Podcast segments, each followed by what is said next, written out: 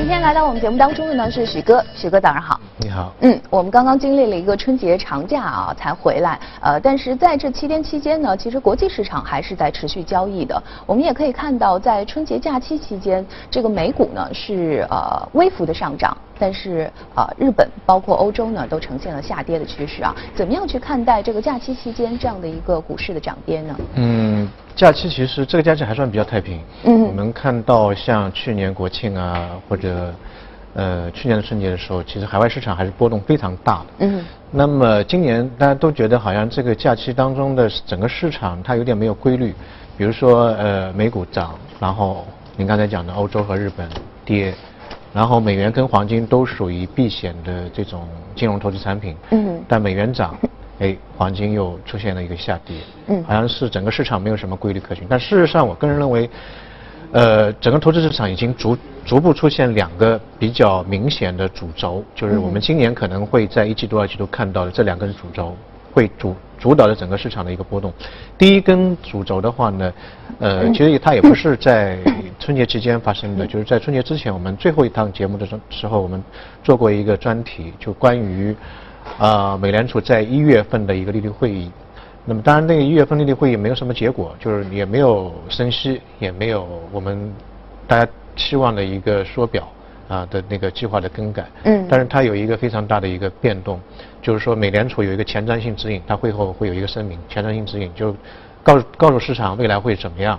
在前前瞻性指引当中，它有一句灵魂的这个话语，就说以前美联储老是说我们会循序渐进的，呃，执行这个升息的政策，我们还是在整个升息的周期当中。但这一句话就是灵魂的那话被抽掉了。嗯啊，那就是说，大家都认为这个是美联储对市场表达一个非常明确的一个态度，就是未来这个加息一个节奏会放缓或者会停止啊，没有循序渐进升息这句话了嘛，嗯。这是一个非常明确的，因为在过去的基本上所有的这加进入加息周期之后，基本上这句话都都在，那么然后后来就这个呃美联储主席那个鲍威尔他也讲，就是说升息没有必要那么快，然后我们还要一些这个数据的指引，特别是这个呃美国的通胀数据，他说这个数据非常重要。但现在美国通胀数据也并不是特别高，原因就在于大家可以看到，奥巴马医改之后，在美国的这个医药的药品的价格其实有比较大幅度的一个一个下滑。现在美国人其实老龄化非常严重，嗯美国也是有老老龄化的问题，所以它在食品或者传统的那 CPI 的那个就通胀的指数的构成当中，这些食品也好，饮料也好，它的这个消费越来越少。嗯哼所以价格基本上涨不去，涨不上去。它真正的这个价格涨上去的是，其实在像医药呃医药方面，或者说是一些信息技术的一个消费方面会比较多一点。但这一块恰恰在 CPI 的构成当中是维持不变的一个比例。所以未来一段时间当中，大家可以看到，特别石油价格也在下滑，CPI 不太会上升。嗯所以市场就解读未来可能美联储的这个升息步骤，一个会放缓，第二可能会停止，甚至现在有一些话就是说，可能到明年二零二零年可能开始出现一个呃降降息的这么这么一个一个过程。嗯因为我们看到春节期间，这个印度不可思议的就是是减息了二十五个基点，跟全球的这个节奏是是不一样的。所以呃，这个事件其实发生在春节之前，但是真正发酵。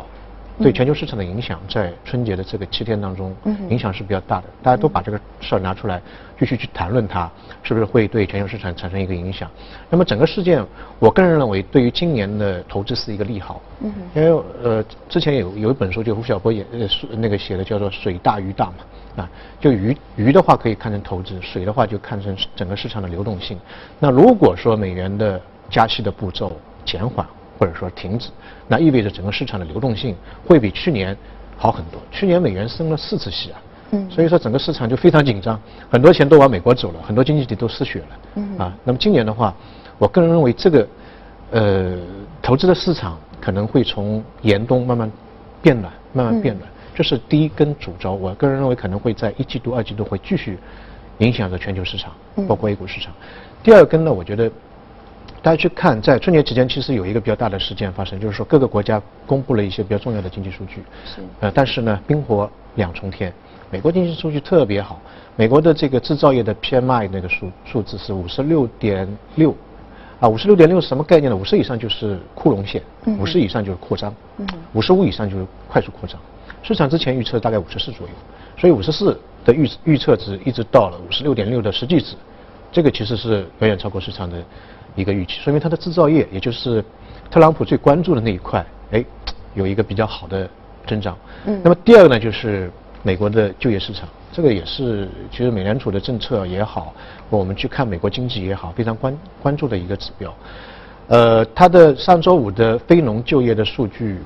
就好到，就市场就觉得很奇怪的一个，是不是在造假？嗯，因为它市场预测大概十六点五万人的一个新增 非农，十十六点五万人其实也是蛮蛮大的一个数字，结果开出来三十点四万人，也就是说你对自己成绩预测可能五十分，结果是九十八分，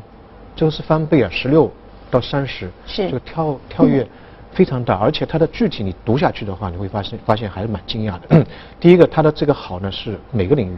基本上每个领域都有增长，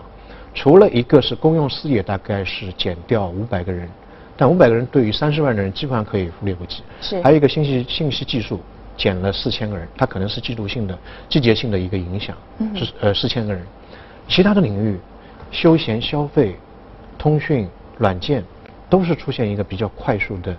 一个增长，嗯，所以实际上就觉得，哎，很好。那通过这两个数字，我们可以看到，美国的这个经济其实还是在上行的这样一个过程。但是之前可能有观点也是认为说，呃，今年二零一九年它是不是这个经济发展的速度可能会放缓？您是怎么看的呢？嗯，其实这两个数据出来之后呢，就很多专家就是说，之前市场一直有质疑美国经济可能会出现一个陡然之间下跌，但呃，这两个数据。之后呢，大家都认为美国处于一个增长周期的，还是处于一个比较强劲的这个这个阶段。嗯。因为特别是非农，啊，或者说后面还有一个薪资增长，这两个数据是在什么的背景之下？就是说美国政府停摆二十一天，这个二十一天是美国政府停摆时间最长的这么一个期间。嗯。结果它的这个就业市场还是这么这么大的一个增长率，所以 目前美国经济总体来看还是处于一个非常健康的一个状态。当然下半年很难讲。下半年因为财政财政刺激政政策，包括呃那个税改的政策，可能会有一个边际效应的陡然的递减。嗯。所以上半年从这个数据来看，个人觉得不会有太大的呃一个一个问题。但是咱们看到那个欧洲和日本这两个地方的数据，跟美国数据比起来就差了很多。欧洲数据非常不好。然后呢，之前市场预测今年下半年可能到年底，可能欧洲会有一次升息。啊，升息结果数据一看不行，可能这个升息的预期会放到明年的一季度、二季度，因为经济数据实在很差。日本的制造业的 PMI 数据也是三十个月以来最低位，嗯，因为它可能去年的贸易保护主义啊，或者呃它的出口影响会比较大一点，逐渐在它的经济体当中啊出现一些影响。嗯，所以你看到全球的经济体当中，可能目前来看，美国的经济体相对来说会比较强劲。刚才新闻当中也讲到，在春节期间，呃，欧洲、日本。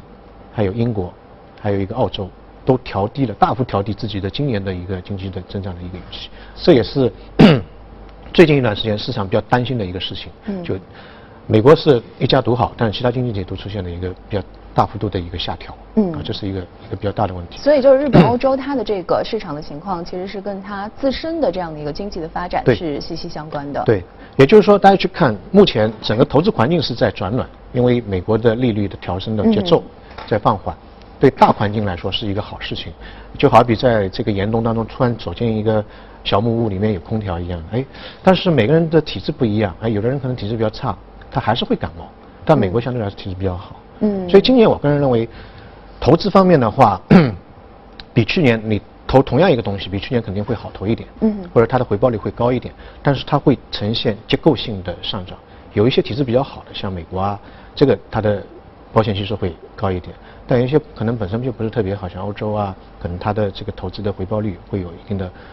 啊不确定性。嗯。那么第三点呢，我个人认为，呃，目前市场对于今年全球经济的担心还是比较存在的。嗯哼。那么这个从哪里看得出来呢？我们可以从美元和黄金这两个投资品的差异性的表现可以看到，在。